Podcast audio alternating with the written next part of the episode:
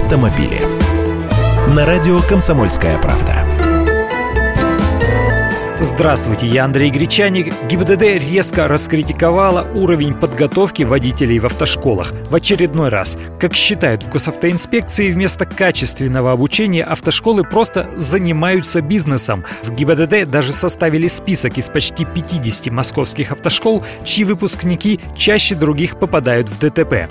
Но даже не в них сейчас дело. По словам исполняющего обязанности замначальника у ГИБДД по Москве Юрия Драганова, качество качество обучения водителей низкое. Нужно больше уделять времени обучению в городской сети.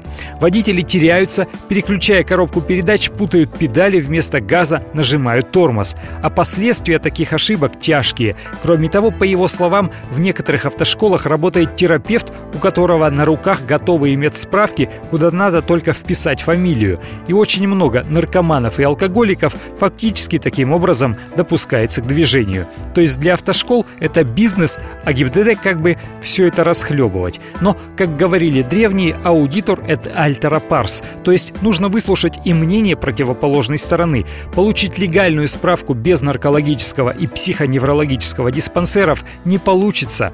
То есть автошколы тут уже винить не в чем. Кроме того, они действительно заточены не под обучение вождению, а к натаскиванию к сдаче экзаменов ГИБДД. Если сдал выпускник, то с них уже взятки гладкие, гаишники и виноваты. Автомобили.